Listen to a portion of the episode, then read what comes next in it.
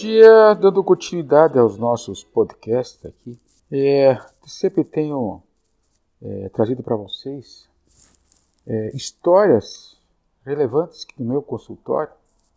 Todos sabem que eu sou homeopata e faço a nutrologia, dentro da visão aí da, da reposição de aminoácidos, vitaminas, sais minerais, sendo eles, não importa se são via oral ou venoso, mas é a minha luta para complementar o que eu vou falar para vocês hoje, que são nessa visão da psiquiatria e dentro do que se conhece sobre estresse pós-traumático. É, então, eu estou aqui com o caso da dona Lorena e na conversa que eu tive com ela, eu vou fazer uma relevância dos tópicos que mais chamaram a atenção.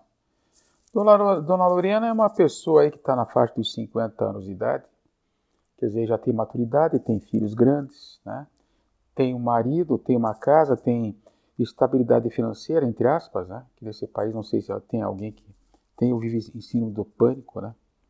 E essa dona Lorena veio, também uma paciente que eu já conhecia, né? uma história dela antiga e tal. Ela veio com o seguinte discurso: Doutor, eu não estou me reconhecendo. Eu me tornei uma pessoa. Eu era sempre irritada, nervosa, certo? Mas eu tornei uma pessoa agora agressiva. Eu saí de dando chutes, socos e tapas no meu marido. Isso veio de uma maneira, doutor, assim, inconsciente. Eu não me toquei no que eu estava fazendo. Lógico que depois eu me arrependi, né? Porque no padrão que anda por aí é um bom marido, né? Ele está em casa sempre, ele cuida da família, ele cuida da gente, ele tem. Enfim, é um marido que a gente admira, é quando o casamento começa e quando ele continua é na admiração do homem, né? Tudo bem. Ah, sim, dona Lorena, mas que coisa, né? Quer dizer que ele. E ele ficou muito chateado com a senhora, ficou. Olha, doutor, eu vou lhe dizer uma coisa, sabe? Fica chateado, as relações acabam se, se, diminuindo, né? As relações acabam se acabam, acabam quebrando, porque de repente esse respeito mútuo é muito importante, né? Se bem que eu tenho me sentido muito agredida por ele. E talvez ele não tenha percebido. Por palavras e por ações. A vida está difícil, tá. A vida está competitiva, tá. A vida, é, os filhos trazem problemas sempre. Então a gente é a mãe até o dia que a gente morre, né? E eles são nossos filhos que trazem os problemas como se fossem adolescentes com 20 anos, 25 anos, não importa. Bom, Tá, e aí o que aconteceu, dona Lorena? O que, que houve? Pois eu devo, devo lhe contar uma coisa. É, eu tenho sonhos e pesadelos há muito tempo. E esses sonhos e pesadelos, eles vêm vindo sequencialmente e me trazem sentimentos de traumas que eu tive anteriores na minha história de vida. Né? Entende? Então, parece que eu estou vivendo aquilo que eu passei, aquele, aquelas agressões, aqueles sofrimentos que eu tive com meu pai. Nossa, não vou ficar fofocando aqui para o senhor, mas o homem, inquestionavelmente, ele nos traumatizou. Então, eu fui falar com os doutores aí, eles me disseram, a senhora tem uma síndrome chamada traumatismo, ou então estresse pós-traumático. Bonito, hein, doutor? Ela, ele me recitou aí uns remédios que me deixam emboltado e eu não aguento tomar aquilo. Aí eu soube que o senhor trata com homeopatia. E homeopatia é diferente, né, doutor? É, filha. É, é, a luta que a gente tem, né? A gente tem que dar opção para os pacientes, né? Tem pacientes que se dão muito bem com os benzodiazepínicos, né? Com esses medicamentos que estão indicados aí.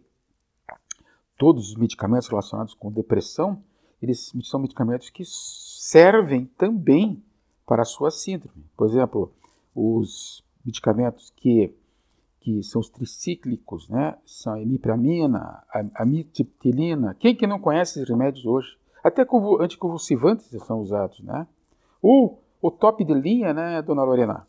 Que agora esses inibidores de recaptação de serotonina. Aqui acaba caindo no velho papo da serotonina, né? Serotonina junto com a dopamina, com a adrenalina, são tri, são os três que andam juntos para fazer o triplé de, de apoio ao paciente de estresse pós-traumático e também já servem como apoio ao paciente que tem síndrome do pânico, né? que tem depressão, é, depressão é, que incomoda o paciente, que, né, que leva a, a, a, esses, a essa situação. Imagine que esses pacientes podem chegar a ter visão, uma falha na visão, tá? arritmias cardíacas. Então você imagina quanto isso é profundo. E devo lhe contar, minha senhora, que a senhora está desenvolvendo nesse, nesse último ato, tá? no seu teatro terapêutico, que é essa relação com o seu marido lá em casa, a senhora fez uma crise de violência, levando a um raciocínio tipo, fez uma crise de borderline. Upa, mais um nome bonito aí, né, doutor? É assim, mas calma, calma, calma. Eu, eu só tô, eu tô alimentando meu ego aqui para dizer que eu sei e tal, né? então, vamos ver lá então. O que, que é o estresse pós-traumático, dona Oriana, o que, que é? É reviver através dos sonhos, pensamentos e de vida passadas e a pessoa passa a evitar coisas que relembrem isso. Isso leva a uma depressão, uma ansiedade e diminuição da concentração. Então a senhora não me falou isso. mas nem eu falo, doutor. Puta, eu esqueço tudo. Eu tenho que anotar tudo. Eu tenho, eu tenho um problema assim de, de organização que é terrível, sabe? E, pois é, então você veja, a senhora está completinha aqui, né? Os sintomas todos é, batendo um com os outros, né? Mas eu vou dizer uma coisa para a senhora, sabe? Existe até uma síndrome chamada a síndrome do coração do soldado. Não é seu caso, né? A senhora não foi para guerra, né? Não, a senhora foi para a guerra. A sua infância, a sua adolescência foi uma guerra. Uma pior guerra que tem é aquela que você não sabe que está na guerra. Porque quando você está na guerra, estoura bomba aqui, bomba lá, você tem um amigo do lado sofrendo. Isso diminui a angústia, diminui a ansiedade, diminui essa é, relação adrenalina, dopamina e a serotonina. Na guerra que a senhora teve na sua casa, esse trauma, ah, mas doutora, é, é mínimo, né? Qual é a menina, qual é a, a moça que não passou isso com o pai? É, mínimo ou máximo, a senhora está aqui na minha frente contando essa história. Entendeu? A senhora perdeu o controle, perdeu o controle das suas emoções. E isso deve ter influenciado em toda a sua vida, tá? Porque pessoas assim, com essa queixa que a senhora tem, tem muito cansaço físico, ó, olha aí, viu? Acabamos caindo na fadiga de novo. Entenderam? Tem muita irritabilidade, tem pânico, tem síndrome chamada síndrome da evitação. Então, é, eu até tive uma experiência com a minha esposa que, eu devo lhe confessar, sabe, dona Lorena, porque é, é, é, pena, porque a gente se educa tá, no espelho do que os pais e o que a sociedade faz. Né? Adivinha que eu descobri agora? Que esses mendigos de rua aí, eles são muito honestos. Como, doutor? Aqueles cara sujo, fedido, que chega para você assim, mal encarado e vem te pedir dinheiro. Menina, você não quer saber. Eu sou o pavor do meu bairro. Eu, eu trabalho aqui na Princesa Isabel, que não sabe, Curitiba, e de repente eu adotei lá um, um rapaz desse que é alcoólatra, né? E ele chega e veio pedir dinheiro para mim. Diz, o que você faz com isso? Eu vou comprar um que ele chama de Corona. Corona é meio litro de pinga. Ah, tá, tá bom. E daí eu dei uns 5 reais para ele, que é o que custa, né? Aí ele de repente começou a me, me procurar. Eu sei que vocês estão pensando, tá estimulando o alcoolismo. Pô, meu, o cara tá no meio da rua, um frio danado, tá? E você não vai dar dinheiro para ele? O problema é meu, tá? Então tá bom. Você pode anotar aí e depois me dar o remédio. Aí, dei o remédio e tal. Você acredita que ele pediu para ele comprar lá na, onde ele compra, o, um paralelo, é, ele pediu 16 reais. Falei, para quê? Para comp comprar quatro corona. Tá. Você vai pegar, vai comprar e vai me trazer aqui no, no consultório. E a minha secretária daí, daí vai distribuir para você isso aí, uma vez por semana. Você acredita que ele foi, comprou, trouxe para minha secretária e ainda deu troco de um real para ela? Gente, isso chama-se estresse pós-traumático. Nós passamos uma vida inteira na infância, na adolescência, na, na faculdade, sempre imaginando que essa gente vai bater, vai matar, vai não sei o quê. A mídia vende isso e de repente os bandidos não estão aí. Estão em outro lugar. Tá. Voltando a falar na senhora, então, a senhora passou a vida inteira assim, achando que isso era normal, essa relação doentia em casa. Né? E hoje está aqui na minha frente, nesse processo é, desses sintomas todos, e estão lhe incomodando, e estão lhe impedindo de ter uma vida feliz e valorizar esse marido que tem do seu lado, que é uma pessoa é, admirável. Bom, então, dentro desse processo, dá para imaginar né, que você tem um cérebro diferente dos outros. Tá? Então, o que acontece? Quando chegam essas informações que relembram esse estresse pós-traumático, vai bombardeia de pensamentos e sentimentos a sua cabeça, tá? É de uma forma maciça que entra no seu cérebro. E você não consegue fazer a poda, a poda da, da, dos cortes dessas pequenas ramificações do seu nervo principal para evitar que isso aí se transforme numa bagunça, que se transforme em um espalhamento de informações no seu cérebro. É, tá, e daí? E daí que vocês têm receptores no cérebro para receber essas informações que mexem com a parte hormonal, que mexe com o eixo hipotálamo, hipofisário e a de adrenalina. E também mexe com o sistema nervoso autônomo. Então, todos os sintomas que a senhora está me dizendo são justificáveis pelo reflexo neurofisiológico. O sistema nervoso autônomo é responsável pelo sono, pela hipertensão. Né? Então, aqui entra, gente, tudo aquilo que já falei para vocês sobre terapia a terapia de reposição desses neurotransmissores, mas de maneira natural. Eu já falei no, no, nos podcasts anteriores quais eram eles. Então você tem aqui, desde a fitoterapia, que é a, é, que é a melissa, que é a passiflora, que é a valeriana, e daí você tem os aminoácidos, né, que são os, que são os estimuladores de produção do ácido gama-aminobutírico, né, o glutamato, Bem, tudo isso já foi falado. Eu posso, de repente, posso, não vai acabar acontecendo porque eu pretendo continuar com esse discurso aqui para vocês, passar essas informações para vocês tão ricas que vocês têm condições de ir procurar a natureza, nos alimentos, a opção complementar para tentar ficar com o mínimo possível desses medicamentos que eu acabei de, de, de, mencionar.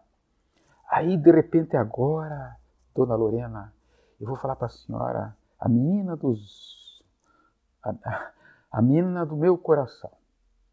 Que, quem é essa mina do meu coração? Homeopatia. Aí você vai, você, pô, peraí, doutor, essa aí que estão falando que não serve para nada, que está todo mundo recitando por telefone o tal do coronino para tratar é, é, essa doença grave que é o coronavírus, é, gente, só que está tudo errado, viu? Homeopatia não é isso. Homeopatia vem das sensações do paciente. Homeopatia vem da, do projeto de vida que o paciente tem. E a empatia vem também do seu lado animal. Tem que ter uma predominância aqui, entre esses três aqui.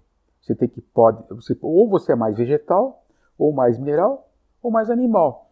Cabe a gente no consultório identificar isso e transformar isso em um remédio homeopático das sensações, tá? Então, sendo mais objetivos, que agora eu pretendo nos próximos podcasts, levantar muito essa questão, tá? Vamos ser objetivos. O que, nós temos na frente? Nós temos na frente uma pessoa que se, sofreu um grande impacto de fora, tá? Que gerou um estresse pós-traumático, que virou um terror, um pânico, que transformou isso aí numa violência. O, a vítima da vez é o seu cara metade. Mas pode ser outro também, viu? Pode ser um filho, tá? Pode ser o médico, quem sabe, né, dona? Pode dar uns cacetas no médico aqui.